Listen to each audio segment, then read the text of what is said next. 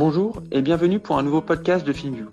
FinView échange tous les mois avec des entrepreneurs FinTech et InsurTech afin de discuter de leur parcours, mais également pour mieux connaître les différents défis auxquels ils sont confrontés, que ce soit réglementaire, la gestion de la fraude ou encore l'accès au financement alternatif.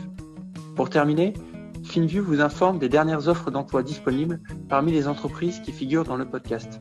Bonne écoute.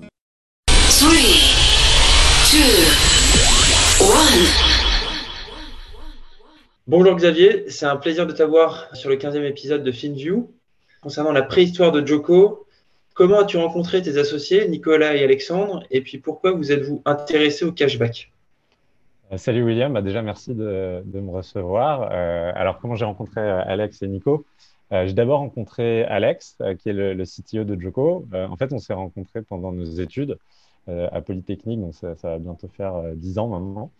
Et en fait, on s'est rencontrés plus, plus précisément dans un cursus complémentaire qui est orienté secteur public. c'est assez commun en fait en sortie de, Polytechnique de t'engager à bosser quelques années pour l'État. Donc, c'est ce qu'on a fait, euh, ce qu'on a fait avec Alex. Et, euh, et, on a, en fait, on a fait ce cursus qui a un côté un peu particulier qui commence par euh, deux années dans le privé. Alors, c'est l'esprit, c'est de dire tu vas bosser pour l'État.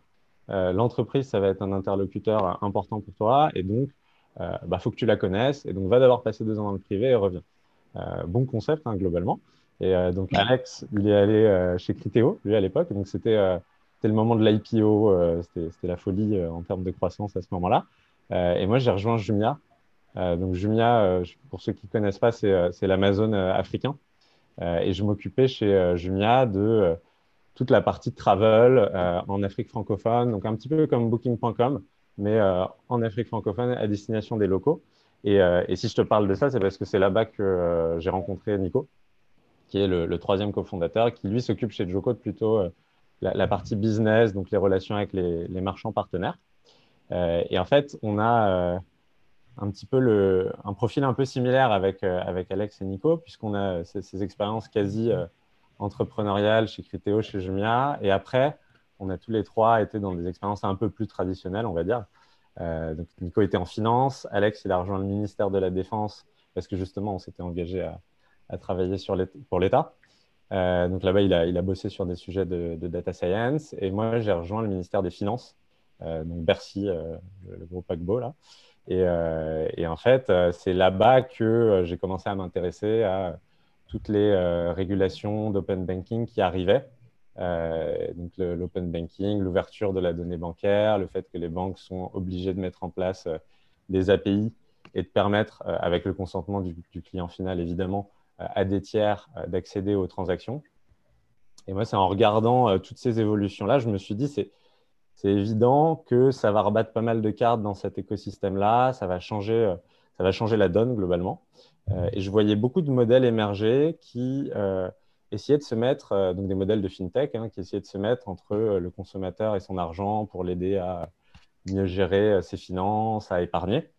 et le constat que je faisais, c'est que bah, dans une transaction, tu avais le consommateur, tu avais son argent, mais tu avais un marchand aussi, et qu'il y avait peu de gens qui s'intéressaient au marchand. Et donc, euh, assez rapidement, moi j'en parle à Alex, à Nico, on est convaincu qu'il y a quelque chose à faire, euh, et on se met à rencontrer plein de gens.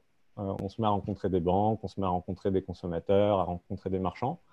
Et à force de parler à tous ces gens, et je pense qu'on a fait vraiment des, des centaines d'entretiens assez rapidement, on se rend compte qu'il y a clairement un moyen de réinventer la façon dont les enseignes, les marques vont récompenser les consommateurs avec un modèle qui a un bénéfice et pour le consommateur et pour les enseignes. Et évidemment, c'est important parce que sinon, ça ne peut pas fonctionner. Et c'est comme, ça que, c'est comme ça que tout est parti et qu'on s'est lancé, euh, qu'on s'est lancé sur Joko. Ok. Bah, écoute, euh, pour faire la transition sur Joko, est-ce que tu peux euh, nous en dire un petit peu plus sur justement ce que c'est et puis nous faire un résumé de ces trois premières années, que ce soit côté marchand, côté persona avec vos users, et puis un petit peu au niveau team, là où vous en êtes? Ouais, alors chez Joko, en fait, notre ambition, c'est d'utiliser la technologie pour faciliter la vie des gens quand ils font du shopping, euh, et ça en leur faisant et gagner de l'argent et gagner du temps. Donc nous, ce qu'on cherche à faire, c'est de construire une, super app, un one-stop shop pour le shopping, qui va concentrer tous les services, toutes les fonctionnalités qui vont rendre ton expérience en tant que consommateur plus simple, plus smart. Et ça pour tes achats en ligne comme pour tes achats en magasin. Donc, on a commencé, comme je l'expliquais, par une application de reward, de cashback qui va te reverser de l'argent quand tu achètes chez un marchand partenaire. Et cette app, donc aujourd'hui, on a près de 900 000 utilisateurs et plus de 1000 marchands partenaires. Euh, et, donc, cette app, elle te reverse de l'argent quand tu vas acheter chez un de ces 1000 marchands partenaires. Donc, comment ça marche concrètement? Pour euh, tes achats en ligne, euh, d'abord, il suffit d'utiliser l'app comme un navigateur web. Donc, tu peux acheter sur n'importe quel site de e-commerce depuis Joko, comme tu le ferais sur un Google Chrome ou sur un Safari. Sauf que tu vas recevoir automatiquement, sans avoir, vraiment, sans avoir rien à faire, tu vas recevoir du cashback derrière. Donc, si je te donne un exemple, tu vas acheter sur Asos, sur Shein ou sur Yves Rocher. Euh, tu dépenses 100 euros, bah, tu vas recevoir environ 5 euros dans ta cagnotte euh, automatiquement. Ça, c'est pour les achats en ligne. Et après, pour les achats en magasin, c'est le même principe. Et c'est là où la partie fintech et open banking est très importante. C'est que tu n'as pas besoin d'acheter via l'app. Il suffit de connecter l'appli avec ta banque, donc ta banque habituelle, hein, euh, BNP, SOG, la, carte que tu utilises au quotidien. Et, donc, une fois que tu as fait cette connexion de façon sécurisée, bah, quand tu vas dépenser avec ta carte BNP chez un, chez un, marchand partenaire, nous, on va être prévenu que tu as fait une transaction et on va te créditer ton, ton reward comme ça. Et juste euh, pour clarifier, tu peux uniquement choper sur les marchands qui sont partenaires avec vous ou pas seulement? Euh, Alors, tu vas être récompensé quand, euh, quand c'est un marchand partenaire. Après, si tu achètes sur un site de e-commerce chez, un marchand qui n'est pas partenaire, mais c'est de, plus en plus rare parce que là, on, a des centaines et des centaines de sites de e-commerce. Tu vois, on a la Fnac, on a Boulanger, on a Cdiscount. Euh, donc, euh, donc, en fait, on va te, on va pas te donner du cashback, mais on va faire d'autres choses pour toi. Donc, on va, par exemple, aller te chercher des codes promo quand il y en a qui sont disponibles et te les appliquer automatiquement dans ton panier. On va te permettre d'enregistrer euh, le produit qui t'intéresse sur ce site-là. Demain, on te préviendra si jamais le prix de ce produit baisse, etc., etc. Juste pour mieux comprendre vos utilisateurs, c'est quel type, tu vois, cible, âge, euh, juste pour un peu mieux comprendre Ouais, en termes de démographie, euh, ce qu'on constate, c'est qu'on a un petit peu plus de femmes. Euh, après, en termes d'âge, c'est le, cœur de, notre base, il est entre 25 et 35 ans. et en termes de répartition géographique, on est globalement sur tout le territoire français, on n'est qu'en France pour l'instant. et en fait, globalement, c'est on a, regardé la répartition par région et ça colle pas mal euh, à la distribution de la population. Ok, très clair. Et concernant le modèle économique de Joko, est-ce que tu peux nous en dire un petit peu plus et puis notamment sur euh, comment les marchands euh, contribuent à celui-ci? Ouais, le, modèle économique, il est très simple. quand nos utilisateurs vont dépenser chez un des marchands partenaires, le marchand va nous verser une commission. Et c'est cette commission qu'on va partager avec les utilisateurs. Donc nous, on va gagner de l'argent quand les utilisateurs vont en gagner. Et donc, l'intérêt pour les marchands, c'est quoi? C'est de booster leur chiffre d'affaires euh, parce que via de la générosité, ils vont réussir soit à acquérir des nouveaux clients, soit à faire revenir des clients qui n'étaient pas venus depuis longtemps, soit à renforcer la, fidélité de clients existants. OK. Dans le domaine du cashback, il existe euh, de nombreux concurrents. Comment vous différenciez-vous? Ouais, alors, ben, comme tu l'auras compris, on ne se considère pas simplement comme une application de cashback. Enfin, nous, notre ambition, c'est vraiment de créer une, super app pour le shopping. Donc, euh, l'écosystème dans lequel on évolue, il va évidemment inclure les acteurs du cashback, mais euh, ça va au-delà. Ça inclut toutes les, euh, toutes les, applications, tous les services avec lesquels tu peux interagir dans ton parcours d'achat. Donc, si je réponds sur la, partie cashback précisément, euh, un point qui est très important en termes de différenciation, c'est qu'on va te récompenser sur tes achats et en ligne et en magasin. Il faut savoir que beaucoup d'acteurs historiques du, du, cashback te proposent que la partie en ligne. Euh, après, tu as évidemment la, qualité du produit, l'UX qu'on a développé. Euh, ce n'est pas forcément euh, bah, la, spécialité des acteurs traditionnels, mais aussi, je ne dis pas ça pour les critiquer, hein, c'est des acteurs qui ont été créés il y a beaucoup plus longtemps sur des stacks techniques un peu plus anciennes. après, tu as les offres qu'on va proposer, parce qu'évidemment, grâce au, au, travail exceptionnel de l'équipe commerciale chez nous, on a un, un catalogue de marchands qui est quand même très très vaste avec une générosité qui est aussi très intéressante pour les utilisateurs. Et puis peut-être un, point euh, qui est aussi important, euh, qui répond à ta question, c'est euh, la marque, parce qu'on crée un produit grand public. On, on, a l'ambition de rentrer dans le quotidien des gens et c'est très important de construire une marque forte, créer un lien émotionnel avec, avec les utilisateurs et c'est quelque chose sur quoi on, on investit, on investit beaucoup. Mais euh, voilà, ça, c'est sur la partie cashback. Après, nous, on se positionne vraiment dans l'écosystème du shopping parce que euh, à travers les fonctionnalités où on va aller te chercher des codes promo, où on va te permettre d'enregistrer des produits, comme je te l'expliquais tout à l'heure. Demain, on te permettra d'acheter en un clic euh, sur n'importe quel site de e-commerce. Tout ça, c'est des, fonctionnalités qui font qu'on va aussi évoluer dans un écosystème où il y a d'autres acteurs que les acteurs traditionnels du cashback. Ok. Et du coup, c'est intéressant de faire le lien avec les marchands. Euh, vous avez donc de nombreux, nombreux marchands partenaires. Comment euh, finalement vous les pitchez ou comment vous arrivez à les convaincre sur quelle proposition de valeur pour eux? Ben, les, marchands, ils sont, ils sont vraiment très pragmatiques. Hein. ils cherchent à booster leur chiffre d'affaires. Donc, ils vont regarder, bah, je mets de l'argent dans la machine, entre guillemets, et combien de chiffre d'affaires je récupère. Donc, ils vont aller travailler avec les acteurs qui leur offrent cette capacité-là le plus efficacement et le plus euh, clairement possible. Et tu as deux enjeux. Du coup, tu as l'enjeu de reach, combien de gens potentiellement je peux toucher, quelle est ma base d'utilisateurs, euh, mais tu as un enjeu de conversion. Parce que euh, tu peux avoir plein d'utilisateurs, mais qui ne soient pas intéressés par, par les offres que tu leur proposes. et c'est là où l'UX, c'est un, point, un point très important en termes de, différenciation côté B2C, mais du coup aussi, côté B2B puisque euh, c'est ça qui va driver l'intérêt des marchands.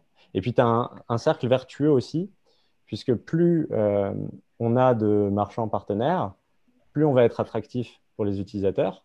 Donc, plus on va avoir d'utilisateurs et plus on va devenir attractif aussi pour les marchands. Ça, c'est vraiment quelque chose qu'on voit, euh, ce, cercle vertueux, on, le voit à l'œuvre. Et plus on avance, ben, plus, plus il se renforce. Très clair. Tu as répondu en partie, euh, je pense, à la question, notamment par l'expérience utilisateur et la vision qui, vient, qui va bien au-delà de, uniquement du cashback, mais de, l'extérieur, euh, et, je me souviens, c'était un point dont on avait discuté au tout, tout début de, de, de, Joko, euh, où on, pourrait penser que les utilisateurs de, ce type d'app sont sont plutôt à la chasse aux bonnes affaires et aux bons coupons. Donc, on, se questionnait euh, sur notamment la rétention à, moyen long terme. Euh, est-ce que vous avez des défis particuliers là-dessus ou est-ce que justement, par l'expérience produit, etc., vous, arrivez vraiment à, les fidéliser? Ouais, effectivement, c'est ce qu'on pourrait penser de l'extérieur que euh, bah, ça va attirer particulièrement les, les, gens qui sont fans de bons plans, qui sont vraiment à la chasse aux bons plans. En fait, ce n'est pas forcément ce qu'on constate en pratique. Hein. Alors évidemment, on a dans nos utilisateurs des, gens qui euh, sont intéressés par les bons plans. Et d'ailleurs, euh, fondamentalement, euh, payer moins cher, acheter plus intelligent, c'est quelque chose d'assez universel. Et quand tu vois le succès de, certains sites de vente privée, par exemple en France, où en fait, tu as des dizaines de millions de personnes qui ont déjà été clientes, c'est une proposition de valeur qui, qui, parle à énormément de gens. Euh, euh, mais, on constate qu'il y a différentes typologies d'utilisateurs. Tu as des utilisateurs qui vont venir pour le gain, mais tu en as d'autres qui vont venir pour la simplicité d'utilisation. Euh, et les, démographies, la, démographie que j'évoquais tout à l'heure, elle, elle, atteste aussi de cette représentativité globalement de la, de la population. après, l'enjeu de rétention, il est évidemment hyper important. et c'est là où être présent et sur le sur le e-commerce et sur les achats en magasin, c'est très important euh, parce que euh, tu as des gens sur le e-commerce qui, euh, qui vont acheter une fois tous les 2-3 mois, tu as des gens qui vont acheter toutes les semaines.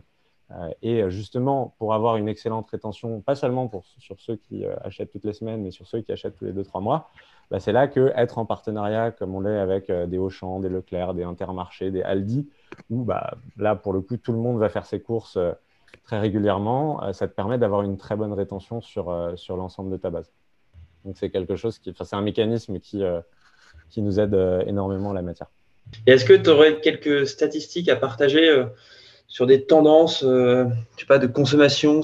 Oui, effectivement, on fait pas mal, on fait pas mal d'études et c'était particulièrement intéressant en, en, 2020 et même début 2021 euh, avec euh, les confinements successifs, de voir euh, bah, concrètement quel est l'impact sur la consommation, quelles sont les enseignes qui décollent. Alors, on a, vu en temps réel la food delivery qui, qui explose, etc. Et d'ailleurs, ça, c'est des choses qu'on publie aussi sur, les réseaux sociaux, sur notre blog. Donc, si ça en intéresse certains, ils peuvent, aller jeter un œil. mais oui, je pense une tendance qu'on constate, et pas que dans la data, mais aussi dans les demandes de nos utilisateurs, c'est la consommation plus responsable. Euh, c'est quelque chose euh, à quoi on réfléchit justement de développer des fonctionnalités pour donner des outils aux gens qui veulent consommer euh, de façon plus responsable, à s'orienter vers des marques qui, vont être plus respectueuses de l'environnement, de, la société en général. Et, ça, c'est quelque chose d'assez fort, je pense, et c'est une, tendance de, une tendance de fond. Intéressant et encourageant pour, pour notre avenir. Sur la vision, donc tu, tu l'as rappelé au début, hein, mais entre le début où c'était cashback et maintenant c'est plus une vision one-stop shopping. Est-ce que tu peux nous en dire un petit peu plus et puis de, tu vois si on se projette un peu à, quoi va ressembler Joko dans je sais pas un ou deux ans? On va pas aller beaucoup plus loin que ça parce que dans le ça peut vite évoluer, mais en tout cas tu vois dans les 12-24 prochains mois, euh, c'est quoi le d'un point de vue user ou quelle serait l'expérience?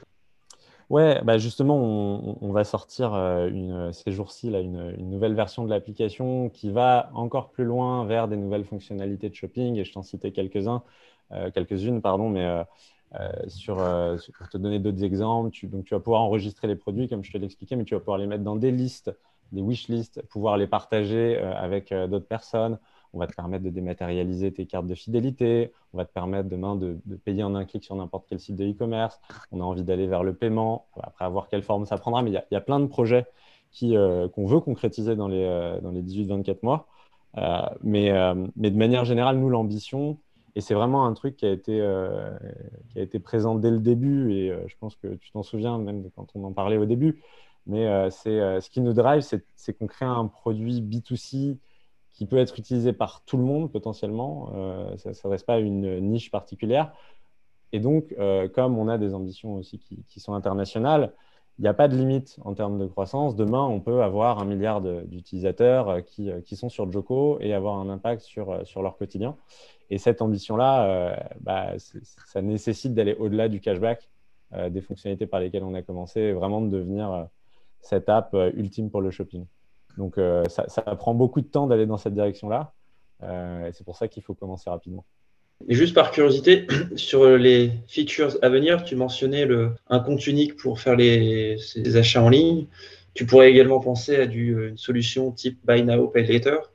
C'est des choses que vous envisagiez en intégration slash partenariat avec des acteurs existants ou euh, il y a peut-être un côté hybride ou alors vous allez construire certaines stacks en interne Ouais, c'est évidemment des choses auxquelles on, réfléchit et euh, là-dessus, on n'a pas de, religion, on est très pragmatique. Hein.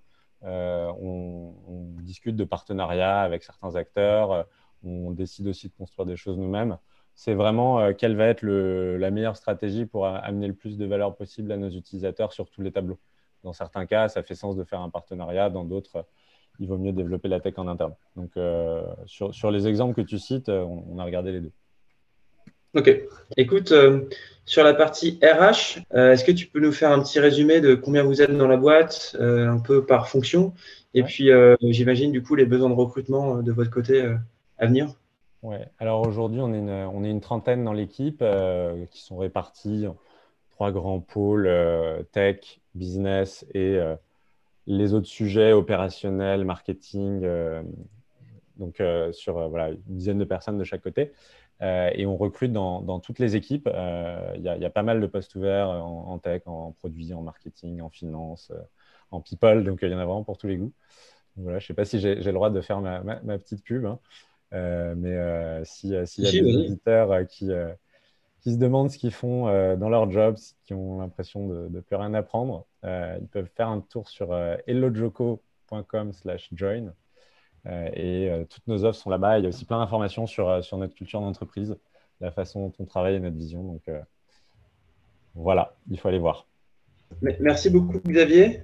C'était un vrai plaisir de t'avoir avec nous et puis aussi de catch-up sur un petit peu là où vous en êtes. je vois que ça prend une belle trajectoire, donc ravi de, ravi de, tout, de, voir ça. Et puis évidemment, je, je te souhaite le meilleur pour la suite de l'aventure Joko. Merci William.